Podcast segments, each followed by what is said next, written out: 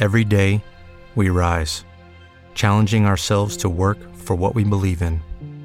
At U.S. Border Patrol, protecting our borders is more than a job, it's a calling. Agents answer the call, working together to keep our country and communities safe. If you're ready for a new mission, join U.S. Border Patrol and go beyond. Learn more at cbp.gov/careers. paisajes sonoros reales. Se recomienda utilizar audífonos para escucharlo. Buenas noches. Buenas noches. Hágame un favor, amigo, para llegar a Palermo. Es por allá arriba, pero por aquí no hay paso para carros ni para motos porque está el río. Entonces tiene que ir por... ¿Por la otra? Sí, sí, sí, sí. Vale, muy bien,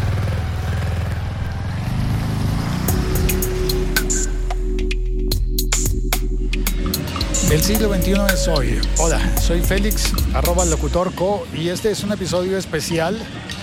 Daré la información tecnológica muy, muy rápido. Y es que probando la función de sonido para enviar notas de voz para reportar el cacerolazo en Bogotá, ya contaré un poco más sobre eso, descubrí que los teléfonos graban monofónico cuando grabas una nota de voz. Pero cuando grabas un video, queda en estéreo. No en todos, en la mayoría de teléfonos actualmente los inteligentes de media gama en adelante graban en estéreo si es video, pero no si es audio. Yo quisiera grabar audio en estéreo.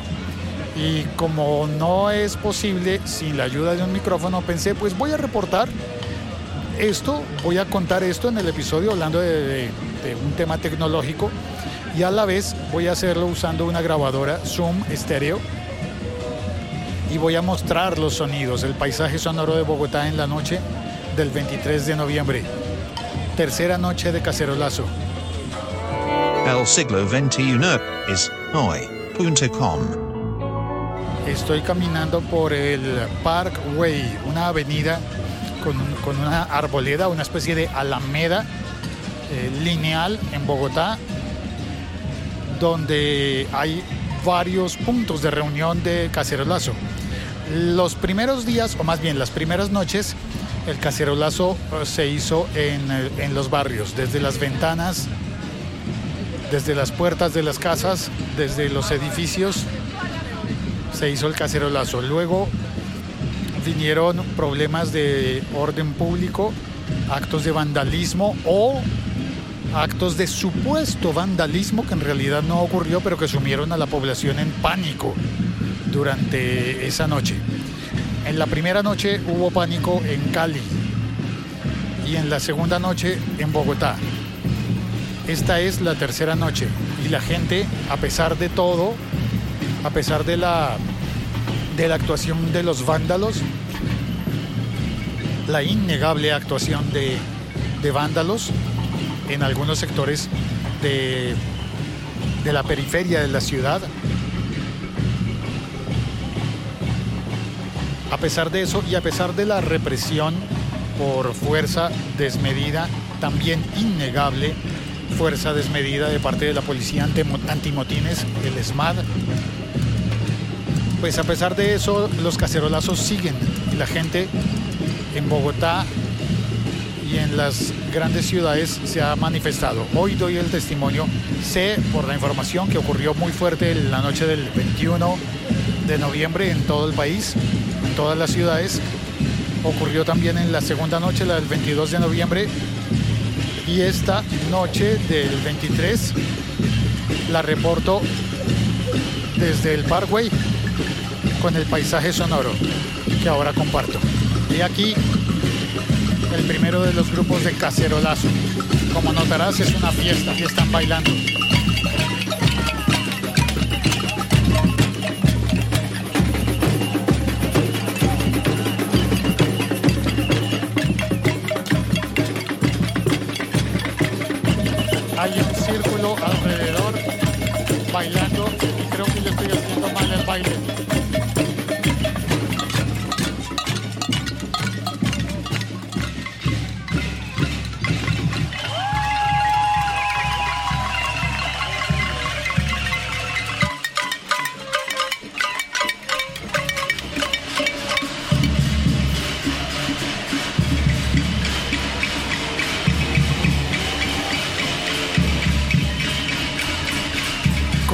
Cuenta que los teléfonos grababan en monofónico el audio, pero el video lo grababan con sonido en estéreo?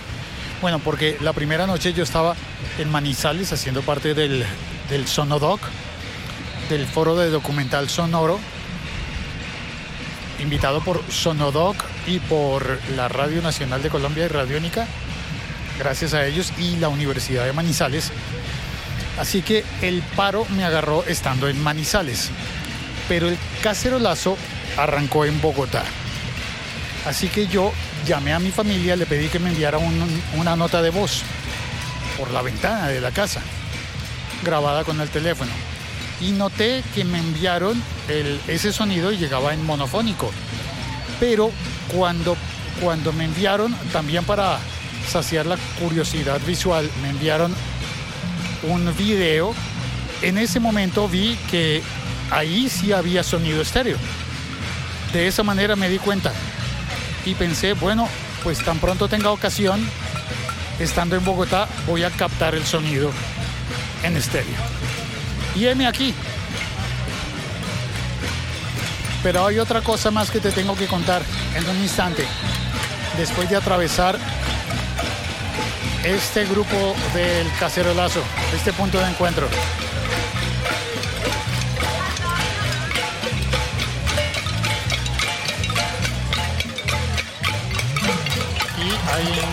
También.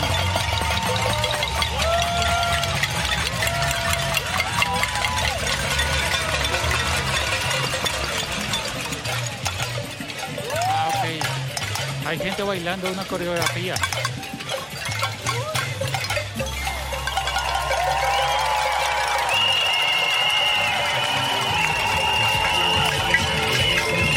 La fotografía de un desaparecido.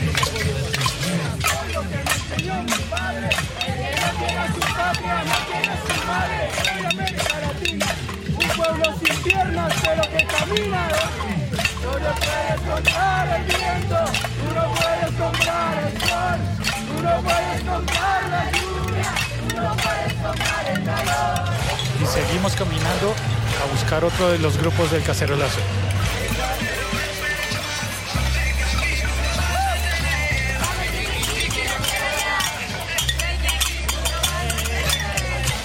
Hay un cartel muy bonito que dice nuestra arma es bailar.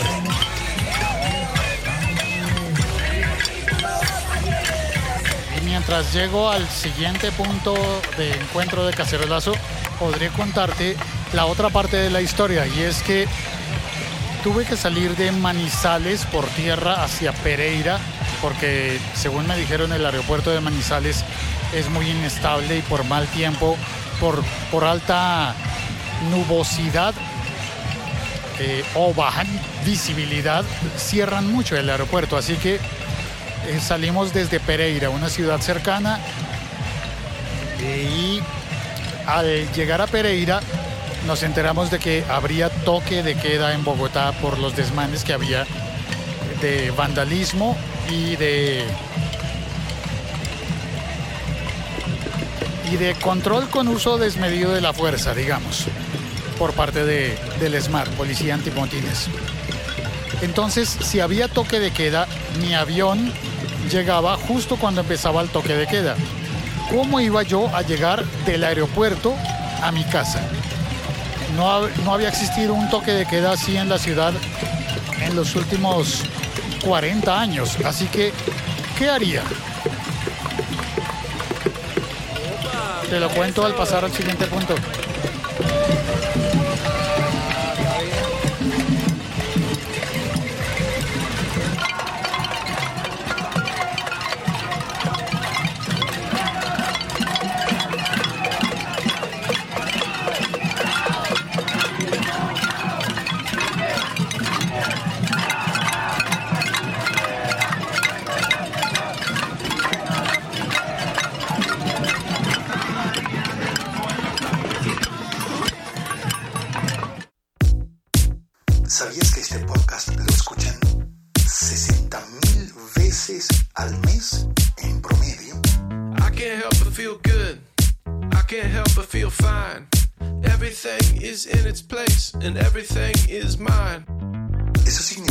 Más o menos lo mismo que llenar un estadio.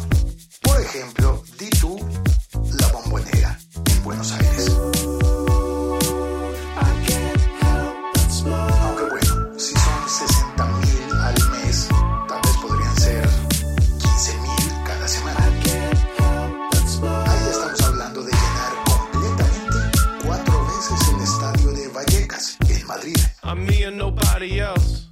I'm reinventing myself. Quizás no sean 60 mil personas diferentes, sino 15 mil personas que regresan cada semana.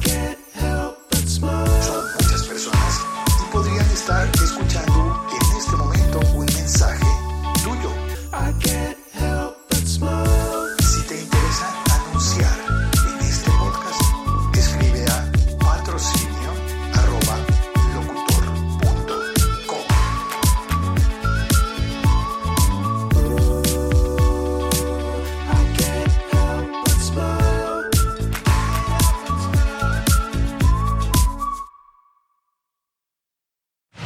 Bueno, continúo contándote la historia. Llegamos entonces en grupo, vine con las personas de, de la Radio Televisión Pública de Colombia, de la Radio Nacional y de Radiónica, con ellas y ellos en el avión y justo empezaba el toque de queda. Durante el tiempo en que estábamos en la sala de espera en el aeropuerto Matecaña de Pereira, leíamos las informaciones y pensábamos qué vamos a hacer, cómo vamos a llegar. No había muchas opciones, nadie había pensado en los vuelos que llegaban a Bogotá. De hecho, luego supe que hubo varios vuelos que fueron cancelados, incluso algunos vuelos internacionales que estaban ya en el aire y que no sé a dónde aterrizarían, pero no fue en Bogotá, porque había toque de queda. Así que no se podía movilizar nadie a partir de las 9 de la noche en la ciudad. A partir de las 8 en tres localidades. Es, repito, algo que no se había visto antes en la ciudad durante los últimos 40 años. Parece que en algunos momentos hubo toques de queda puntuales, pero uno de ese tamaño tengo entendido que ocurrió por última vez en 1977. Yo tenía la edad que hoy tiene mi hija y no entendía mucho, yo no entendía qué era lo que pasaba. Recuerdo que mi papá había salido de la casa y mi mamá estaba preocupada por cómo volvería él a la casa. Él se fue en la mañana y él luego llegó caminando. Tuvo que caminar muchos kilómetros, como le ocurrió a tantas personas en Bogotá la pasada noche del 22 de noviembre. Tuvieron que caminar y por poco me toca a mí caminar desde el aeropuerto hasta mi casa, solo que es demasiado lejos. Mi jefe en el tiempo tuvo que caminar desde el diario, desde el periódico, hasta su casa, mucho. Y mis compañeros en Caracol, donde trabajo haciendo podcasts en los que yo no hablo, pero estoy diseñando las políticas, pues bueno, allí la compañía diseñó un plan en el que las personas que todavía estaban en las oficinas la compañía les pagó una noche de hotel en el hotel de justo enfrente, cruzando la calle. Esto siento que se dice fácil y hoy lo digo con tranquilidad, pero en aquel momento yo a punto de abordar un avión en Pereira sin saber a dónde iba a llegar, cómo, cómo podía yo llegar del aeropuerto a mi casa, pues era traumático, no, traumático no, ¿qué digo? espantoso, espantoso de que me espantaba, de que me generaba mucho, mucho, muchísimo miedo. Ahora bien, la posibilidad para mí era A, con un carnet de prensa recorrer la ciudad. Ok, yo podía estar autorizado porque tenía un carnet de prensa. Y curioso, ¿no? Como podcaster, ahora tengo un carnet de prensa. Bueno, eso es interesante, eso me gusta, esa parte me gusta. Pero por otro lado, ¿cómo iba yo a atravesar la ciudad? Aún con el carnet, con la autorización que me darían, eh, que me daría al tener un carnet de prensa para que no me detuviera la policía. Pero si me, detendí, si me detenían vándalos que se supone, se suponía que estaban rondando la ciudad, grupos de vándalos, ¿cómo me iba a defender yo con un carnet de prensa? Y con una maleta, con un maletín y una gran valija, arrastrándola con rueditas que tengo un método muy práctico en el cual pongo eh, la, la, la- la- en la mochila, la engancho en la maleta de rueditas y así estoy cargando solamente una cosa. Estoy rodando una cosa. De manera que me va bien dentro de los aeropuertos, pero no en la calle. Las calles no son lo mismo. Y además las calles bogotanas no son para nada lisas ni uniformes. Eso lo puedes hacer en un montón de ciudades. Por ejemplo, en las ciudades españolas, las calles son muy planas y muy uniformes. Claro que tienen esos cuadritos que hacen que de todas maneras tu maleta vaya haciendo taca, taca, taca, taca, taca, taca, taca. Ruedan mal, pero ruedan. El problema en las calles de Bogotá es un problema muy similar al que me enfrenté en Buenos Aires. Calles con muchos huecos y con cambios de ritmo, eh, altibajos. Eh, es decir, hay momentos en los que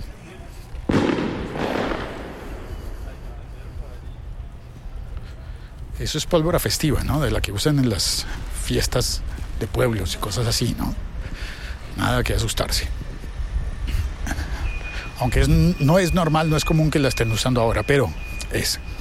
Entonces, las calles de Buenos Aires y de Bogotá tienen en común eso de que te cambian la lógica en, pocos metros.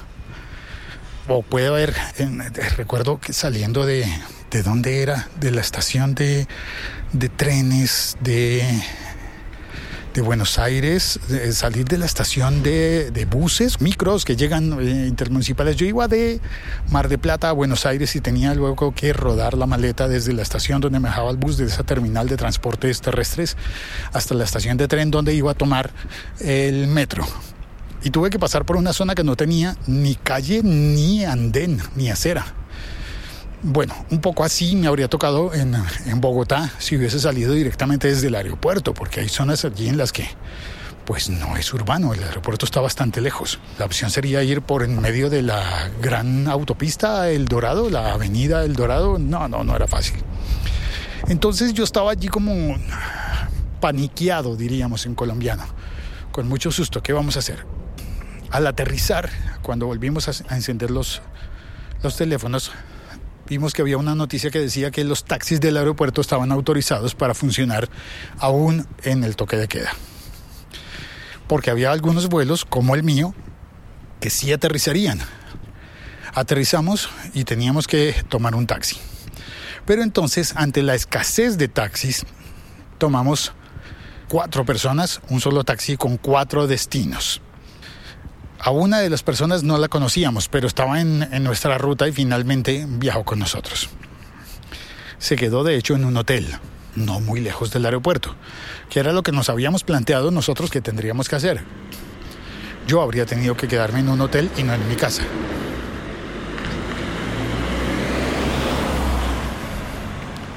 Entonces tomamos el taxi y el taxista estaba realmente muy nervioso. Pero además de nervioso, quería aprovechar la oferta y cobrar cuatro veces una carrera. Una carrera con cuatro paradas, está bien. Pero quería cobrarla cuatro veces y con la tarifa de aeropuerto. Lo cual nos pareció exagerado. Discutimos un rato, pero el taxista se puso todavía más nervioso. Y luego, pues yo pensé, no, hay que calmar la situación. Es, es una situación que no se ha repetido en Bogotá y en Colombia en 40 años y creo que no es el momento indicado para pelear. Así que procuré bajar los, los, los ánimos, calmar al taxista, lo cual me, me, tomó, me tardó bastante tiempo, pero logramos, logré calmarlo, lo, logramos que transcurriera todo con más tranquilidad. Y ese panorama que me habían pintado a través de las redes sociales y a través de los grupos de WhatsApp de la ciudad en caos, la ciudad en llamas, el toque de queda, la ciudad militarizada, como dirían los chilenos, los milicos en la calle. Pues no, no encontré nada de milicos, no encontré pacos, no encontré policías. Estaban atendiendo otras emergencias de los conjuntos, los conjuntos habitacionales, ¿cómo se llama eso? En Cali les decían las unidades, en Bogotá se les dice conjuntos, que son grupos de edificios con una portería común. O torres, también se les dice. Torres, las torres de tal lugar. En esos lugares entonces existía la amenaza de que se iban a meter los vándalos, se iban a atacar las casas, las viviendas de las personas. Y la gente estaba muy, muy asustada. Muchas personas pasaron la noche en vela, organizaron una especie de grupos cívicos de grupos cívicos de cuidado. Buenas noches. De, vigilancia, grupos cívicos de como de vigilancia. Y luego, pues la gente estaba muy asustada. Yo estaba muy asustado leyendo todo eso.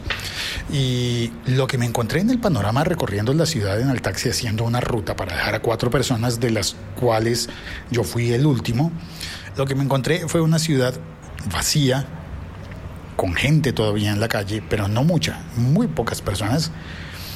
Parecía como, como desierta porque hubiese algún tipo de feriado. Uno decía como es el- la típica noche de un día festivo en el que la gente ya está en sus casas. Pero aún así vi una familia con niños en la calle esperando transporte, transporte que difícilmente iba a llegar. Me quedé pensando mucho en esa familia y todavía estoy pensando en esa familia. Pero al avanzar me encontré con que había en efecto estaciones del Transmilenio destruidas, estaciones del sistema de servicio de transporte público destruidas, rotas, y había cacerolazos. En algunas esquinas, en algunos cruces importantes había cacerolazos como ese que mostré hoy, como esos que mostré hoy, que sonaban parecidos seguramente, pero que en ese, en ese día yo estaba muy asustado. Así que el taxi rodeó eso. Habíamos compartido nuestra posición por WhatsApp con nuestras familias. Una chica que estaba viajando conmigo en el taxi. Cuando empezamos a rodear uno de esos cacerolazos en el taxi, a tomar otra ruta para poder avanzar sin pasar por esa intersección, la llamaron. La llamaron para preguntar, oye, ¿qué pasó? ¿Te estás desviando por ahí? ¿No es el camino a la casa? Y entonces ella explicó, no, es que hay un punto en el que no podemos atravesar, así que tenemos que hacer un rodeo. Pero nada grave. Llegamos y en la esquina de la casa de ella justo había un cacerolazo también. Así que tuvo que quedarse a una o dos cuadras, no sé cuánto, y caminar el último trayecto. Y al volver a mi casa, yo encontré que la ciudad estaba muy, muy, muy tranquila.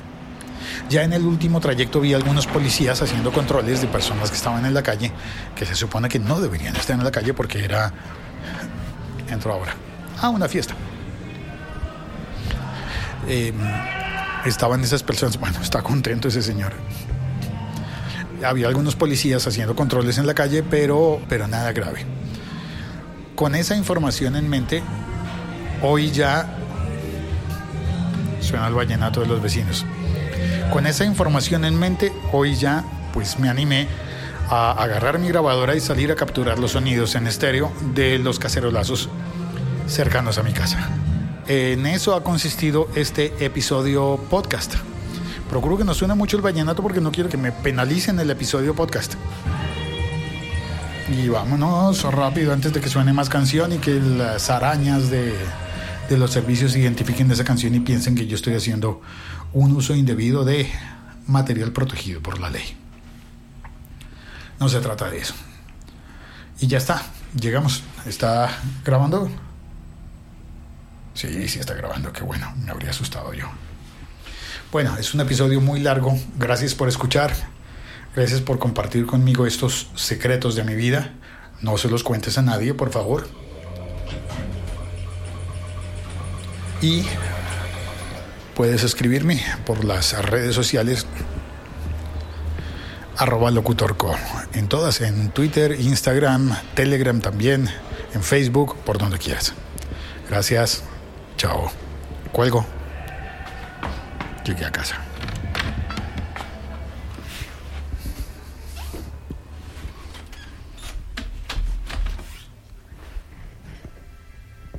Estás escuchando un podcast de laliga.fm.